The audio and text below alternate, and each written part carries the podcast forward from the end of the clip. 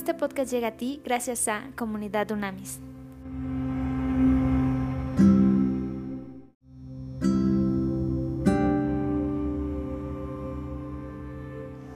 Trascendente día, comunidad Unamis. Vamos a estudiar hoy ya la última, la última carta, digo el último capítulo, capítulo 5 de primera de Juan.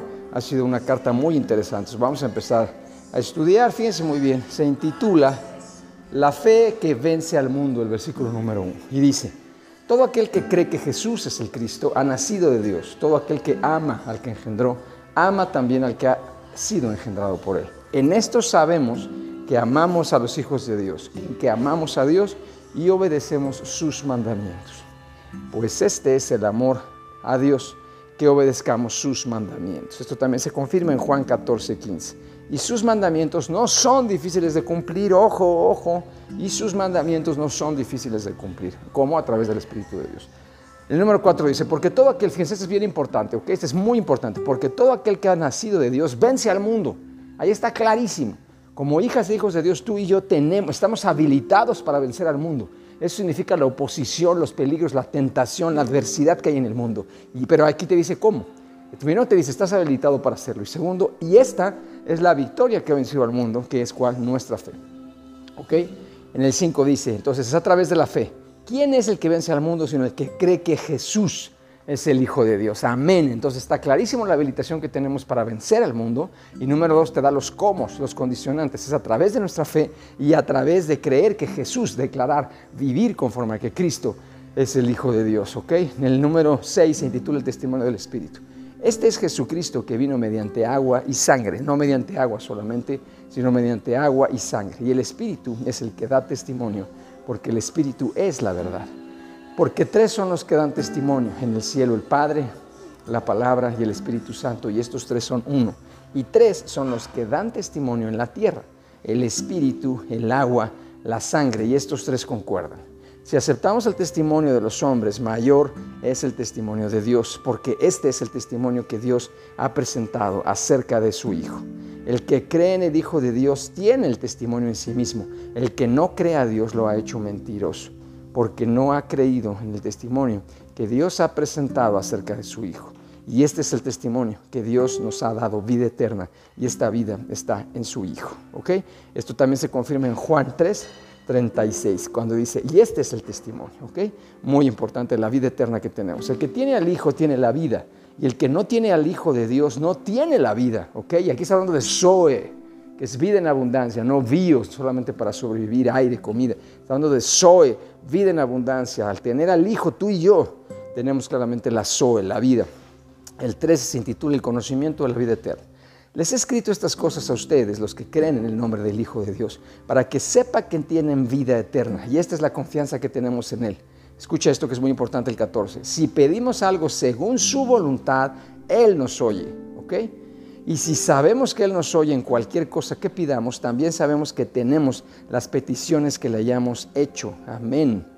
¿Ok? Si alguno ve que su hermano está cometiendo un pecado que no sea de muerte, debe pedir por él y Dios le dará vida. Esto vale para que los que cometen un pecado que no sea de muerte. Hay pecados de muerte y yo no digo que se pida por ellos. Toda injusticia es pecado, pero hay pecado que no es de muerte. Sabemos que todo aquel que ha nacido de Dios no practica el pecado, pues aquel que fue engendrado por Dios lo protege y el maligno no puede tocarte. Amén, en el nombre de Jesús. Sabemos que somos de Dios y que el mundo entero está bajo el maligno. Pero también sabemos que el Hijo de Dios ha venido y nos ha dado entendimiento para conocer al que es verdadero. Y estamos en el verdadero, en su Hijo Jesucristo. Este es el verdadero Dios y la vida eterna. Hijitos, manténganse apartados de los ídolos. Y termina la carta y el capítulo diciendo amén. Vamos a hacer unas conclusiones solamente de este capítulo y mañana vamos a hacer conclusiones de toda la carta completa, ¿ok? Entonces, a ver, vamos a, vamos a empezar con las palabras en griego. Ok, entonces, a ver, esto es muy importante, hay, hay cosas interesantes, hay conceptos muy interesantes y profundizar también en los conceptos que están en griego. Entonces, a ver, número uno, cuando habla de agua, en el 6 se refiere al agua, ¿ok? Entonces, hay agua, hay autores que dicen que probablemente se refiere al bautismo de Jesús, específicamente en agua.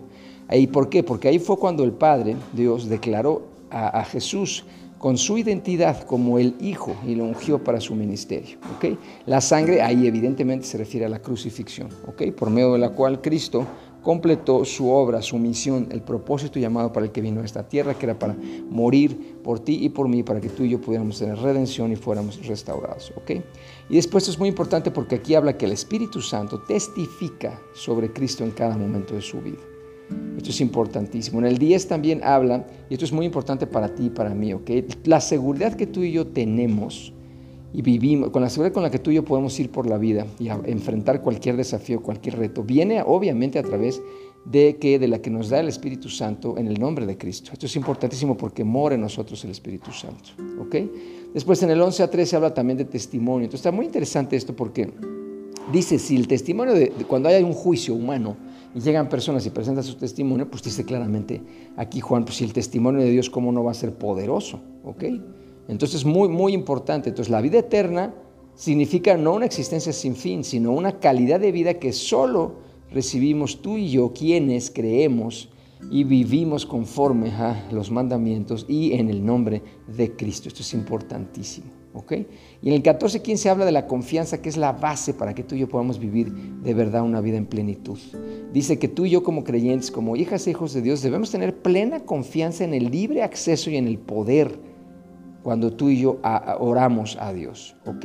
Pero esto es muy importante porque hay limitantes. Él va describiendo diferentes limitantes para la cual nuestras oraciones sean contestadas, que esto es importante y a lo largo de las cartas del Nuevo Testamento queda muy claro. Una, por ejemplo, es si pedimos y oramos en el nombre de Jesús. Esto está en todo, en absolutamente todo el libro de Juan descrito, ¿ok? Después, si permanecemos en Cristo y permitimos que sus palabras permanezcan en nosotros, otra vez Juan 15, 7. Si tenemos fe, obviamente, ahí está clarísimo en Mateo 21, en Santiago 1, ¿ok? Y si somos justos en la vida y fervientes en la oración, en, esta misma carta se ha discutido Primera de Juan y Santiago. Y esto es muy importante porque la clave aquí, condicionante que lo veamos, es pedir conforme a la voluntad de Dios, lo cual explícitamente se presenta como la condición fundamental para confiar tú y yo en la oración. Ahora aquí, a ver, lo importante no es más que cómo oramos, o sea, a través de qué o cómo. Es importantísimo que Dios manda en todo el Antiguo y Nuevo Testamento a que oremos, es clarísimo. Y en el Nuevo Testamento hay muchísimo énfasis que la oración no tiene que ser un ministerio específico o un oficio específico de una persona. La oración tiene que ser, la intercesión tiene que ser una práctica diaria, tuya y mía, común, así como comer. Y es importante hacer una distinción. Oración significa pedir por ti y por lo tuyo, o sea, por mí, por mi familia, por mis negocios, por lo que sea. E interceder significa pedir por otras personas que incluso ni siquiera conocemos o por otras causas que directamente no nos benefician a nosotros.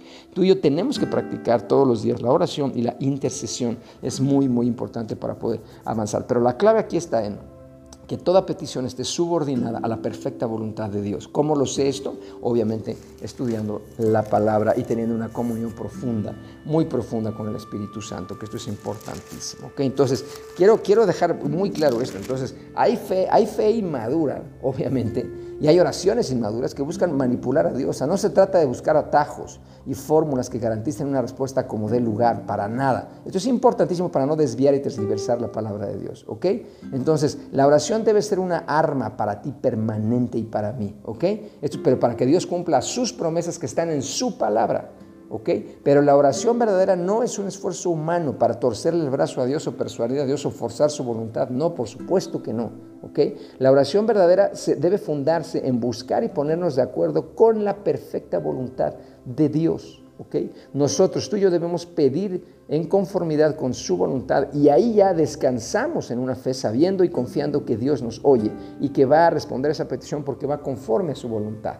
¿Ok? Que esto es importantísimo. Entonces necesitamos conocer la voluntad de Dios a través de estudiar su palabra. Ahí están todas sus promesas de confiar en el nombre de Cristo y obviamente también pedirle que nos revele su perfecta voluntad. En Santiago está clarísimo eso también. ¿Ok? Entonces, y después de esto hay que creer que Dios oyó nuestra petición y ya ha comenzado a respondernos. Y debemos orar tenaz y pacientemente, pero ojo, no para Dios, porque Dios ya sabe, oramos para nosotros. ¿Entiendes la diferencia?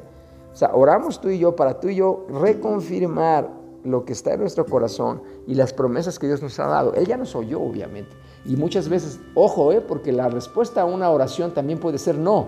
Entendamos esto. Y eso es voluntad de Dios.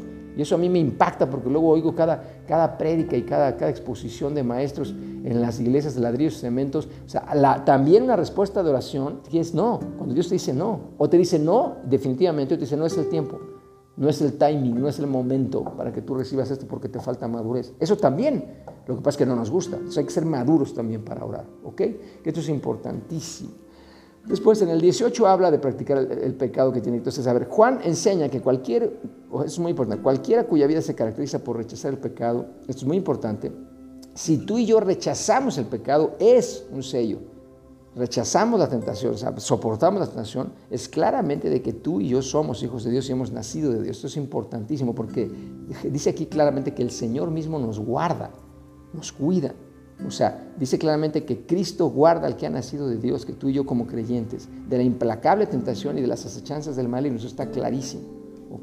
Y después, claramente, da, Juan ha dado pruebas por medio de las cuales los creyentes pueden saber que son de Dios. Se distinguen de aquellos que pertenecen al maligno. acuérdate que el mundo es el que está dominado por el diablo, porque es su Señor. Esto es importantísimo. ¿Y cómo, sé esto? Eh, busca Juan 12, Juan 14, Juan 16, busca 2 Corintios 4, Efesios 2, Efesios 6. Ahí está clarísimo que el mundo, el mundo que vivimos, está su Señor, es diablo, es el Satanás. Y es el que está haciendo daño y destruyendo. ¿Ok? Entonces esto es importantísimo. Y luego habla de la, en el 20 habla de Zoe, que lo veíamos que es muy importante. Zoe se refiere, es un principio de vida, pero hay una diferencia. Bios, bios es vida de, biología, de comer, respirar, ¿ok? Es vida biológica. Zoe es la vida en abundancia espiritual que solamente nos puede dar Cristo, ¿ok? Entonces, es muy importante porque la podemos alcanzar con la fe en Cristo. Y esta vida eterna también se refiere no solamente a duración de vida, sino a calidad de vida. Y habla de una vida presente y una vida futura. Es una vida presente de gracia y favor, amén, amén, de verdad. Y una vida futura de gloria ya cuando tú y yo tengamos esta maravillosa vida eterna que nos dio Cristo Jesús. ¿ok? Y por último habla de ídolos. Entonces ahí hay que, quiero nada más especificar, ídolos, acuérdate, tiene que, ídolo es todo, todo objeto, causa, propósito, ojo, incluso personas ¿ok? distintos a lo demandado por, por, la voluntad de Dios y el camino revelado por Dios. Esto es un ídolo. Entonces el dinero se puede convertir en un ídolo, un familiar se puede, como una pareja se puede convertir en un ídolo y esto es lo que hay que estar rechazando. Y evidentemente pues estamos hablando de también las representaciones celestiales que se hacen de animales y de un montón de cosas, piedras y bla, bla. Hay gente que las adora, ¿ok? Y eso se convierte en un ídolo. Y eso no es Dios y eso no está permitido por la palabra de Dios. ¿Por qué? Porque tenemos acceso directo, es una tontería. ¿Para qué estamos tonteando ahí? Si tenemos, Cristo nos da acceso directo, directo, qué maravilla, al trono, a la Shejina, a la gloria de Dios. En el nombre de Cristo te damos gracias, gracias de verdad por todas estas revelaciones. Te pedimos que esta carta se haga vida en nosotros, se haga Zoe, vida en abundancia en nosotros. Te pedimos en este momento, Espíritu de Dios, que nos ayudes a sacar, elimina, saca todo paradigma que no es suficiente para vivir estos tiempos. Aumenta nuestra fe, como lo acabamos de ver. Aumenta nuestra fe en el nombre de Cristo. Aumenta nuestra fe para pedir conforme a tu perfecta voluntad, porque sabemos que justo ahí ya hemos recibido lo que hemos pedido. Y ayúdanos a tener la paciencia, la paciencia para poder esperar el kairos, el momento exacto. Ni antes ni después, sino justo a tiempo para recibir esto. En tu nombre pedimos esto sabiendo que hecho está. Amén.